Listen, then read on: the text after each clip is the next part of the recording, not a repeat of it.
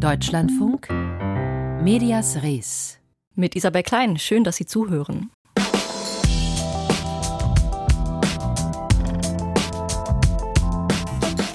Derzeit sieht man sie viel in Nachrichtensendungen. Reporterinnen und Reporter in dicken, schusssicheren Westen, auf denen Fed Press steht.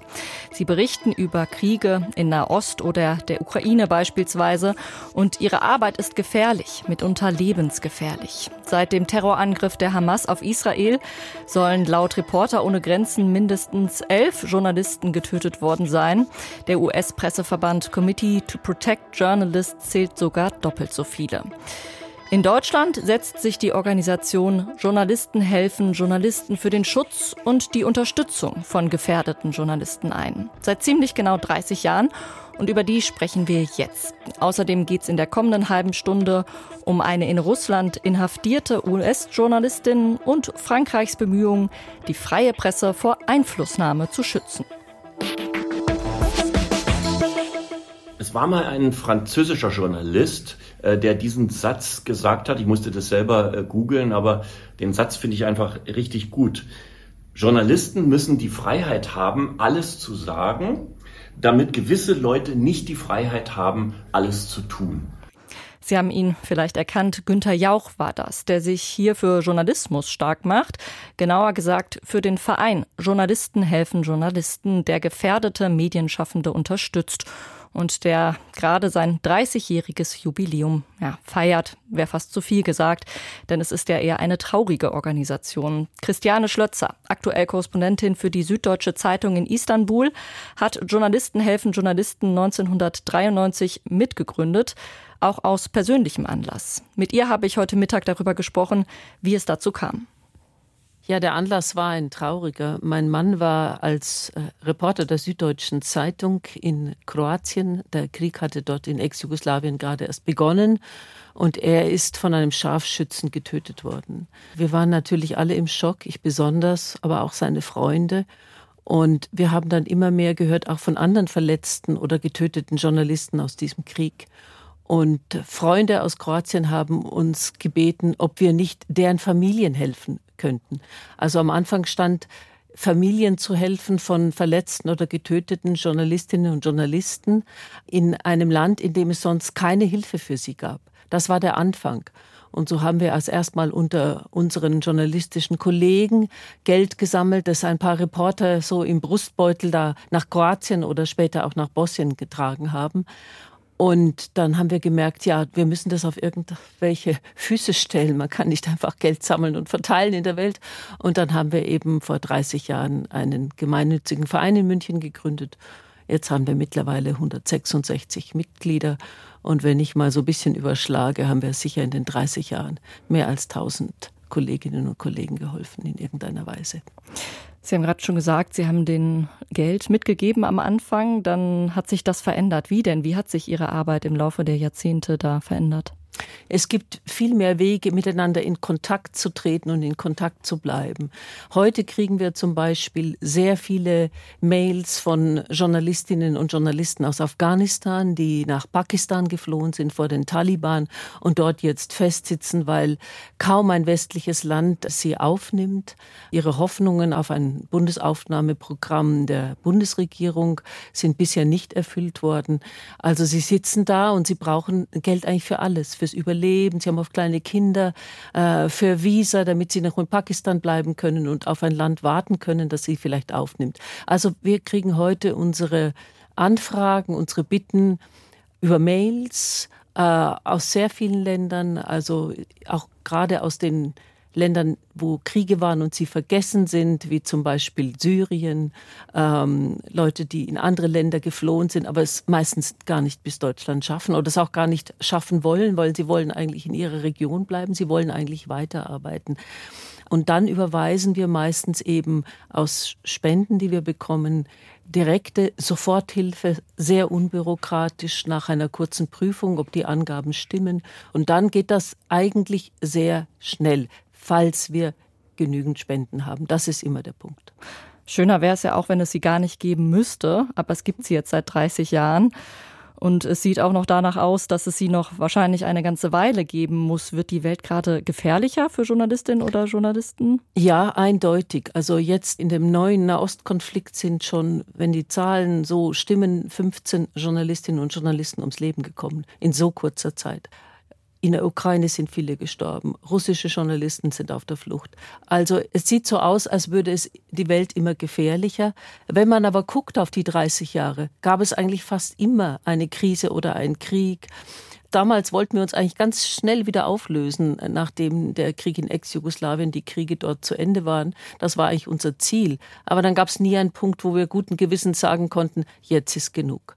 Und leider gibt es ja auch sehr viele Fälle, wo wir nichts tun können.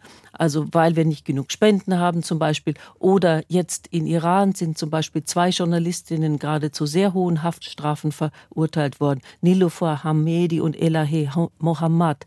Diese Journalistinnen müssen sechs und sieben Jahre ins Gefängnis, nur weil sie ihre Arbeit gemacht haben.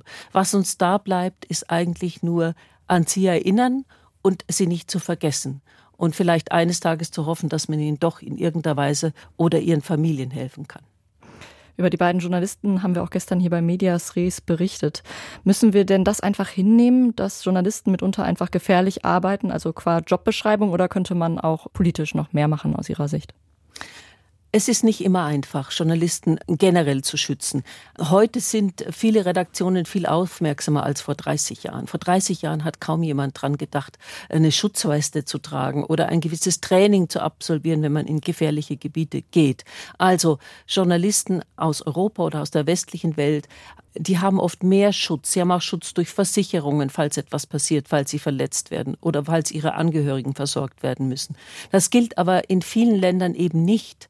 Und das gilt zum Beispiel auch nicht für die Mitarbeiter, die viele westliche Journalisten in anderen Ländern haben, also die sogenannten Stringer. Die stehen oft, wenn etwas passiert und ihre Familien ganz allein da. Also wir haben auch vielen Stringern und ihren Familien geholfen aus verschiedenen Ländern. Und das passiert leider immer wieder, dass etwas passiert sagt die Journalistin Christiane Schlötzer, die den Verein Journalisten helfen Journalisten vor 30 Jahren mitgegründet hat. Vielen Dank fürs Gespräch. Ich danke auch.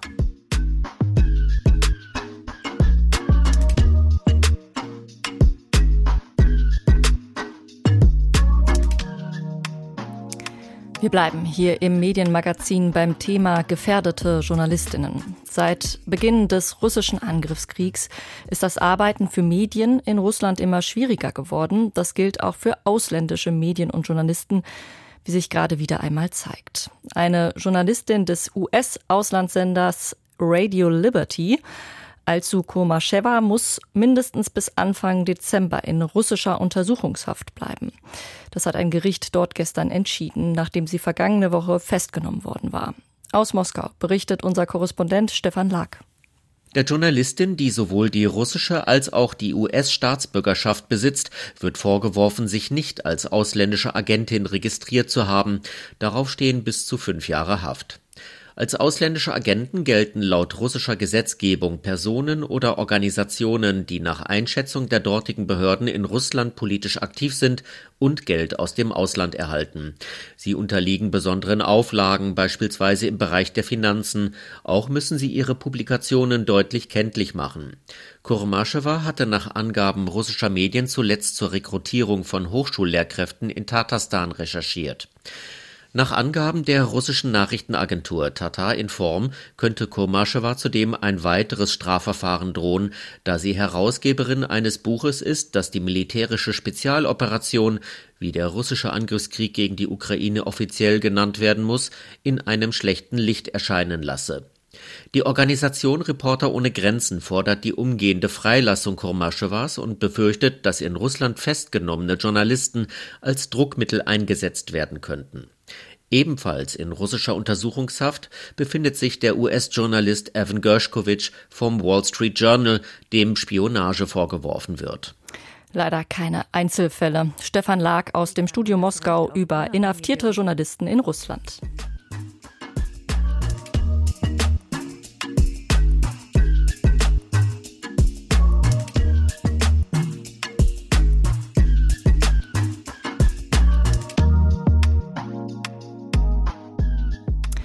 Journalisten, die in Gefahr sind und unter Druck gesetzt werden, gibt es derzeit viele. Darüber haben wir hier in Medias Res gerade gesprochen. Von vielen Seiten wird versucht, Einfluss auf sie zu nehmen. Auch bei unserem Nachbarn Frankreich. Dort soll die freie Presse nun besser vor Einflussnahme geschützt werden, mit staatlicher Unterstützung, um einer Krise der Medien entgegenzutreten. Nicht alle Journalisten freuen sich darüber. Mit den Hintergründen unsere Korrespondentin Christiane Kess aus Paris. Wie kann man das Recht auf unabhängige und verlässliche Information sichern in Zeiten von Fake News und immer neuen Verbreitungswegen durch neue Technologien?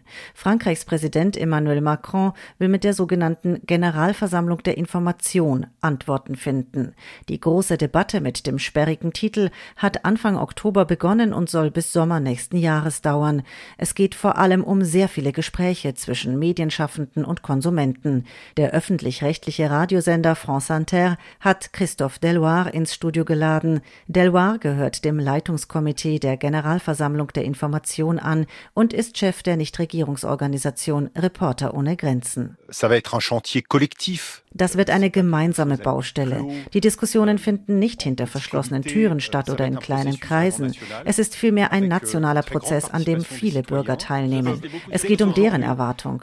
Wir werden eine Tour durch Frankreich organisieren und mit den Franzosen aller sozialen und beruflichen Klassen sprechen sozial, sozioprofessionell. Bis zum 12. November sind zudem alle aufgerufen, ihre Vorschläge zu den Medien im Land auf einer dafür eingerichteten Website mitzuteilen. Diskutiert wird unter anderem das Misstrauen gegenüber den Medien. Zwar zeigt die letzte Umfrage zum Thema, dass das Vertrauen in Radio, Fernsehen, Zeitungen und Internet wieder steigt, viele aber bleiben skeptisch, wie der Radiohörer Yannick, der sich bei France Inter meldet. Ich versuche seit einiger Zeit immer mehr direkt zu den Quellen der Information zu kommen, denn ich habe den Eindruck, dass große Medien wie auch France Inter Opfer der Regierung sind. Die Regierung bestimmt doch eure Agenda. Man hat den Eindruck, dass alle Medien das Gleiche sagen und sich nicht widersprechen. Ich gehe zum Beispiel auf die Seite der Nationalversammlung, um nachzusehen, welcher Abgeordnete was sagt und wie er abgestimmt hat. Das gibt mir ein etwas anderes Bild. Ich sage oft scherzend zu meiner Frau, es ist hier wie in Nordkorea. Herr Macron ist alle drei Tage im Fernsehen. Die harte Kritik will der Moderator der Radiosendung nicht auf sich sitzen lassen. Bei France Inter werde Widerspruch sehr wohl akzeptiert und man gebe allen politischen Parteien das Wort, verteidigt er sich. Christophe Deloire aber, der die Generalversammlung der Information mitorganisiert, lobt, dass die Menschen nach den Quellen suchen, spiegelt eine Sorge der Franzosen wider. Sie wollen nüchterne und auf Fakten basierende basierende Informationen. Die rapide Zunahme an Kommentaren schadet der Vertrauenswürdigkeit. Die Leute sagen zum Beispiel, die Meinungen in den sozialen Netzwerken nehmen zu viel Platz in den öffentlichen Debatten ein. Dass die Menschen sachliche Informationen verlangen, ist erfreulich für den Journalismus. Laut einer Studie des Meinungsforschungsinstituts Harris Interactive fühlen sich mehr als 80 Prozent der Menschen in Frankreich überinformiert. Allerdings sagen fast 70 Prozent, dass die Informationen nicht ihren Erwartungen Erwartungen entsprechen. Eine weitere Frage in der großen Diskussion um Frankreichs Medien, wer finanziert sie und hat dadurch eventuell Macht über sie? Die Journalistin Valentine Auberti von der Internetzeitung Mediapart mahnt im Radiosender France Culture. Die Mehrheit der Medien, egal ob Zeitungen, Radio oder Fernsehen, konzentriert sich in den Händen von ein paar großen Unternehmern wie Vincent Bolloré, Bernard Arnault, Patrick Drahi oder Xavier Niel. Sie haben außerhalb der Branche ihr Vermögen verdient, jetzt gehen sie privaten Interessen nach. Die Medien können dabei ein Mittel zur Einflussnahme sein. Das ist vor allem bei Vincent Bolloré so, der eine Ideologie verfolgt und in seinen Medien denen Platz gibt, die ihm nahestehen. Das war zum Beispiel der Fall mit Eric Zemmour und dem Fernsehsender CNews. Der besagte Nachrichtensender, der im Besitz des Milliardärs Bolloré ist, bot dem extrem rechten Publizisten Zemmour eine breite Bühne, bevor dieser sich zum Präsidentschaftskandidaten 2022 erklärte. Skeptisch sind Medienschaffende mit Blick auf konkrete Ergebnisse der nun laufenden Debatte. Wird es neue Gesetze und Regeln zum Schutz von Frankreichs Medien und ihrer Arbeit geben, oder werden die Diskussionen wie bei manch anderen Bürgerdialogen im Sand verlaufen, und ist die Regierung überhaupt ein glaubwürdiger Partner? Zweifel daran machen sich breit nach dem Fall Ariane Lavrieux. Die Investigativjournalistin wurde im September vorübergehend in Polizeigewahrsam genommen. Sie hatte enthüllt, wie die ägyptische Regierung Informationen des französischen Geheimdienstes missbrauchte für Luftschläge gegen Schmuggler, bei denen auch Zivilisten ums Leben kamen. Der Journalist Cyril Lacarrière fragt, wie will die Regierung glaubhaft machen, dass sie Journalisten schützen will, wenn bei Ariane Lavrieux die Wohnung durchsucht wurde, sie von der Polizei verhört wurde und 39 Stunden in Untersuchungshaft verbrachte, weil das Verteidigungsministerium sie angezeigt hat. Frankreichs Regierung hat ein Dialogtreffen mit Medien ins Leben gerufen. Aus Paris berichtete unsere Korrespondentin Christiane Kess.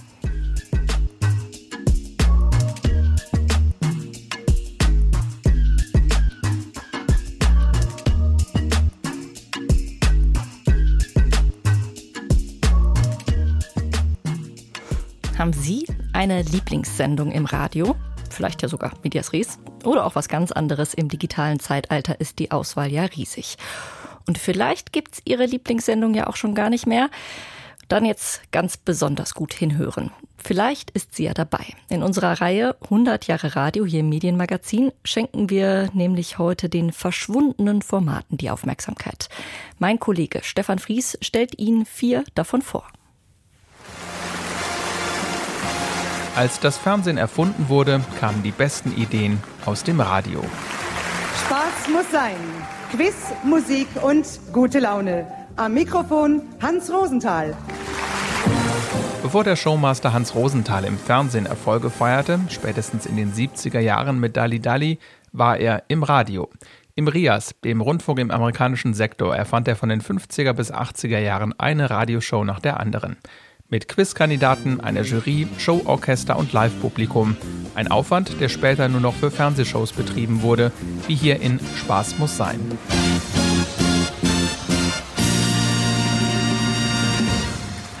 Herzlich willkommen, liebe Hörerinnen und Hörer. Wieder einmal heißt es Spaß muss sein. Eine Sendung sozusagen locker vom Hocker, die Ihnen Unterhaltung bringen möchte. Die Hauptpersonen unserer Sendung sind Gäste hier aus dem Publikum. Es gibt Spielrunden, dann werden auch Quizfragen gestellt. Dazu haben wir dann auch bekannte Solisten eingeladen. Musikalisch wird das Programm betreut und eingerahmt vom NDR-Tanzorchester unter der Leitung von Karl-Heinz Loges. Der Hessische Rundfunk veranstaltete seine Live-Shows mit Publikum sogar schon am frühen Morgen. Beim Frankfurter Wecker feierten die späteren Fernsehstars Peter Frankenfeld, Hans-Joachim Kuhlenkampf und Heinz Schenk Erfolge. Guten Morgen, guten Morgen, singe ich nur für dich leise in dein Ohr. Guten Morgen, guten Morgen, rufen wir alle hier im Chor. Die Shows waren erfolgreich, weil viele Theater und Kinos noch in Trümmern lagen, weil das deutsche Fernsehen noch nicht gestartet war und sich Zuhörer und Zuschauer vom gerade zurückliegenden Zweiten Weltkrieg und der Nazizeit ablenken konnten, obwohl die durchaus im Radio präsent waren. Bilica Manfred, geboren 22.04.42 in Königsberg, letzte Heimatanschrift Heuhausen, Ostpreußen. Rütel Witold, Pole, 30 Jahre alt, geboren in Warschau. Verhaftet im Oktober 44 nach Groß-Rosen gebracht, gesucht von seinem Sohn Rütel Piotr. Seit Ende 1945 liefen solcher Art Suchmeldungen im westdeutschen Radio, diese hier im Jahr 1947. Fast jede Familie suchte nach Angehörigen, von denen sie nicht wusste, ob diese unter den 7,8 Millionen getöteten Soldaten und Zivilisten waren, ob sie zu den 11,5 Millionen Gefangenen gehörten oder zu den 14 Millionen Geflohenen. Das Deutsche Rote Kreuz stellte die Listen zusammen, deren Verlesung zum Beispiel im Oktober 1946 im NWDR elfeinhalb Stunden ausmachte. Der Suchdienst in der sowjetischen Besatzungszone lief ähnlich. Noch Jahrzehnte später wurde das Radio dazu genutzt, um Menschen zu finden, aber weniger dramatisch als direkt nach dem Krieg. Als es noch kein Handy gab, waren zum Beispiel Reisende schwer zu erreichen. Wurde bei ihnen eingebrochen oder war ein Angehöriger verstorben, versuchte man, sie mit einem sogenannten Reiseruf ausfindig zu machen, in diesem Beitrag anonymisiert. Das waren die Verkehrsnachrichten und hier noch ein Reiseruf. Herr Müller aus derzeit in Richtung München unterwegs mit einem roten VW Polo. Er wird dringend gebeten, zu Hause anzurufen. Ein Reiseruf. Frau Rosemarie unterwegs in Deutschland mit dem Zirkus Rosi wird dringend gebeten, sich mit Frau in Papenburg in Verbindung zu setzen. Und hier noch ein Reiseruf. Herr Wolfgang aus Hausach im Schwarzwald, zurzeit unterwegs mit einem roten Wohnmobil in Richtung Frankreich, wird dringend gebeten, seinen Vater anzurufen. Ende der 90er Jahre erreichten die damalige ARD-Reiserufstelle beim Hessischen Rundfunk in Frankfurt rund 3000 Anfragen jährlich. Auf Sendung ging aber nur jede dritte Anfrage, denn der entflogene Papagei und der vergessene Führerschein waren keine dringenden Gründe. Wurde aber gemeldet, dass ein Angehöriger im Krankenhaus liegt, überprüfte die Reiserufstelle das mit einem Anruf dort, erzählte damals Frank Klaas, Leiter der ARD-Reiserufstelle. Das heißt, wir haben da einen unheimlichen bürokratischen Arbeitsberg zu bewältigen. Bei jedem einzelnen Reiseruf haben Sie deshalb Verständnis, wenn es mal dazu kommt, dass wir nachfragen, dass wir sagen, Sie erzählen uns, da liegt ein Verwandter im Krankenhaus. Welches Krankenhaus ist das denn?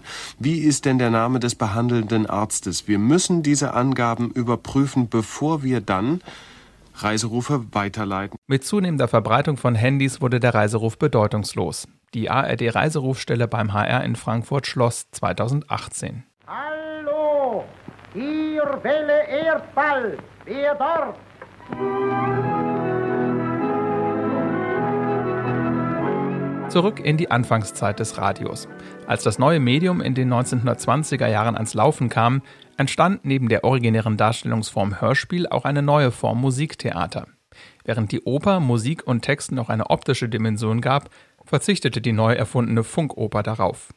Sie wurde rein fürs Radio geschrieben, eine Art kleine Schwester der Oper, aber auch mit dem Hörspiel verwandt, ergänzte sie Musik und Lieder auch durch gesprochene Texte, die die Funktionen von Kulissen und Kostümen übernahmen. Besonderen Wert wurde vor allem angesichts noch schlechter Übertragungsqualität auf die Verständlichkeit gelegt, anders als in der klassischen Oper. Bekannte Komponisten wie Paul Hindemith und Kurt Weil schrieben Funkopern, einen entscheidenden Impuls lieferte ihr Stück Der Lindbergflug nach einem Text von Bertolt Brecht. Mein Name ist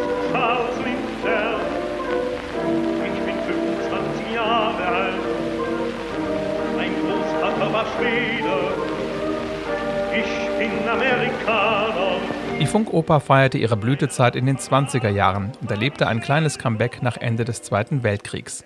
Einige Funkopern fanden schließlich doch noch ihren Weg auf die Bühne. Aus der Oper zum Hören wurde eine zum Sehen. Heute aber ist die Funkoper als Radioformat bedeutungslos geworden. 100 Jahre Radio in Deutschland. In unserer kleinen Reihe erinnerte Stefan Fries an fast vergessene Radioformate. Wir sind am Ende von Medias Ries angekommen. Am Schluss einer knappen halben Stunde, in der der Name Sarah Wagenknecht nicht gefallen ist. Tja, das ist damit auch passé. Im Zuge der Berichterstattung über die Ankündigung einer Parteigründung ist sie gerade medial fast überpräsent wie hier in den Tagesthemen. Ich denke, wir dürfen einfach so wie bisher nicht weitermachen, sonst steigt unser Land ab und sonst wird es in vielleicht zehn Jahren nicht mehr wiederzuerkennen sein.